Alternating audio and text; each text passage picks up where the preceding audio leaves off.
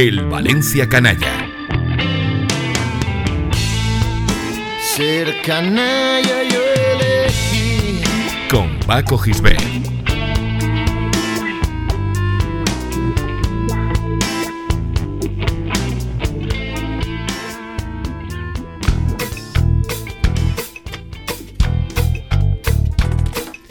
Die Tiere dieser Erde, die mag ich ziemlich gern.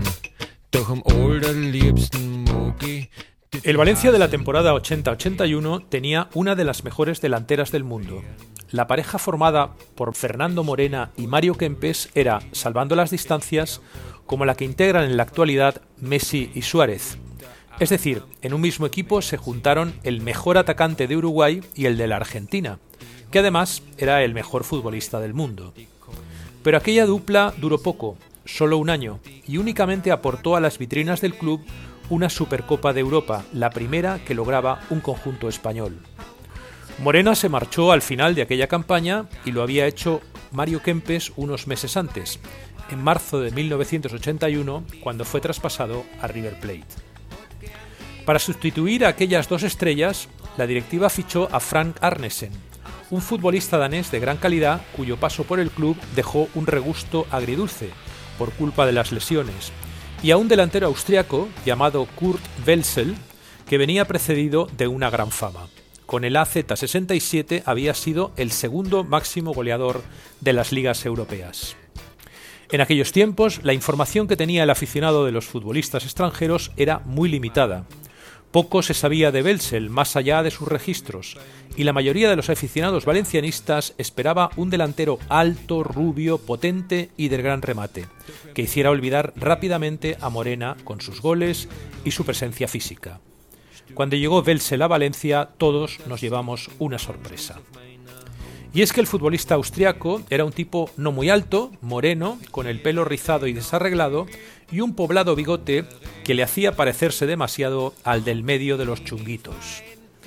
Tras disputar con el equipo tres partidos de pretemporada, Welsel debutó en Mestalla en septiembre, en un encuentro contra el Real Valladolid en el que marcó el primero de los tres goles de su equipo al transformar un penalti.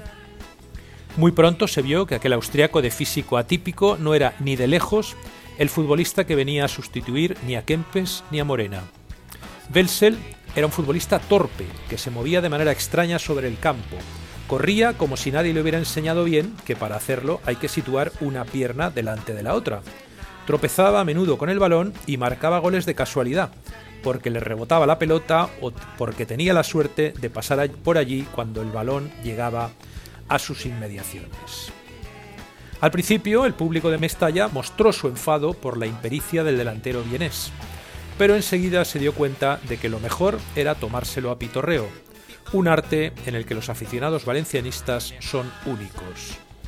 Cada acción de Belsel en el área, ya fuera un fallo, ya una pérdida de balón, ya un resbalón en el momento menos oportuno, era celebrado con risas por la grada, como si en vez de un encuentro de fútbol el respetable estuviera asistiendo a una película cómica. El austriaco se convirtió en un personaje entrañable, una especie de bufón de aquel Valencia desestructurado de principios de la década de los 80, al que había que soportar porque era un reflejo de los tiempos que se vivían en el club.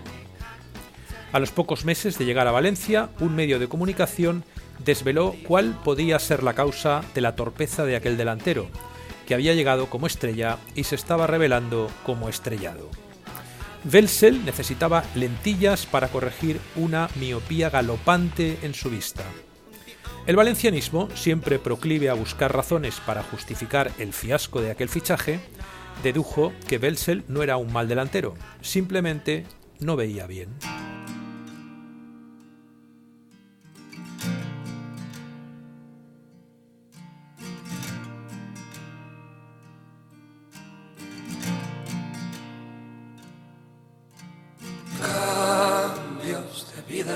Ritmo y maneras. Recuerdos de días que ya no nos quedan. Testigos de incendios llamando a tu puerta. ¿Y qué vas a hacer? Correr lo más rápido que puedas.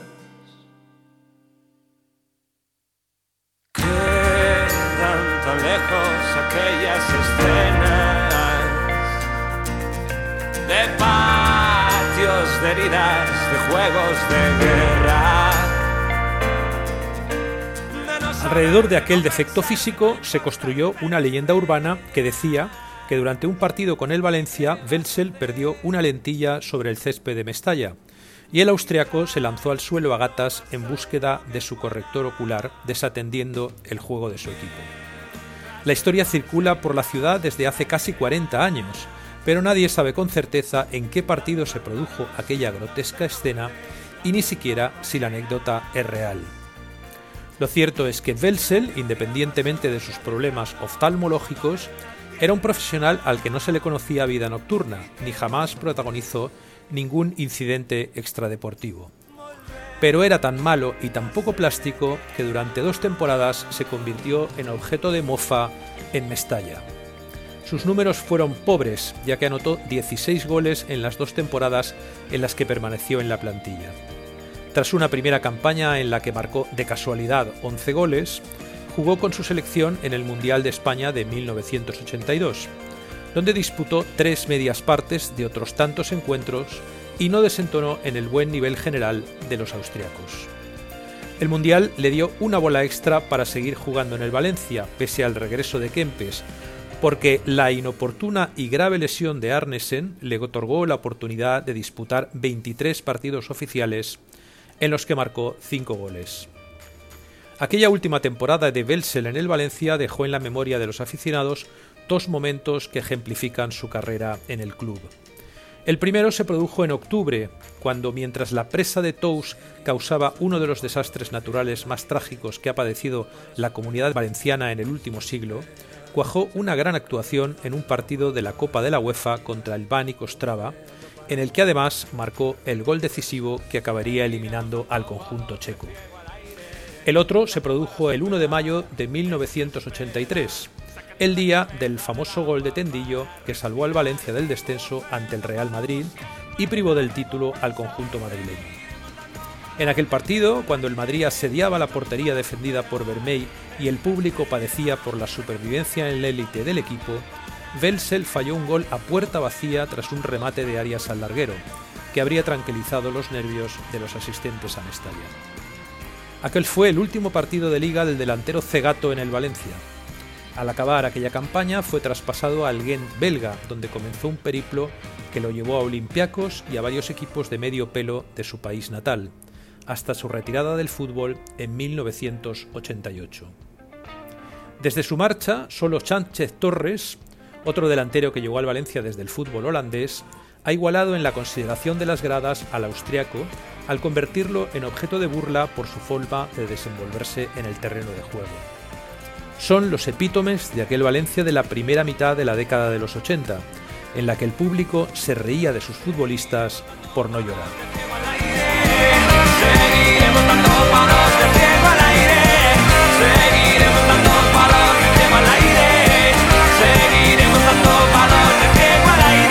Escucha todos los programas en plazaradio.es y en valenciaplaza.com. Suscríbete a nuestros canales en Apple Podcast, Spotify, Evox y Google Podcast. Descarga la skill para Alexa de Plaza Radio o envía un WhatsApp al 605 66 36 70 para recibir cada nuevo episodio. También puedes seguirnos en Facebook, Twitter e Instagram.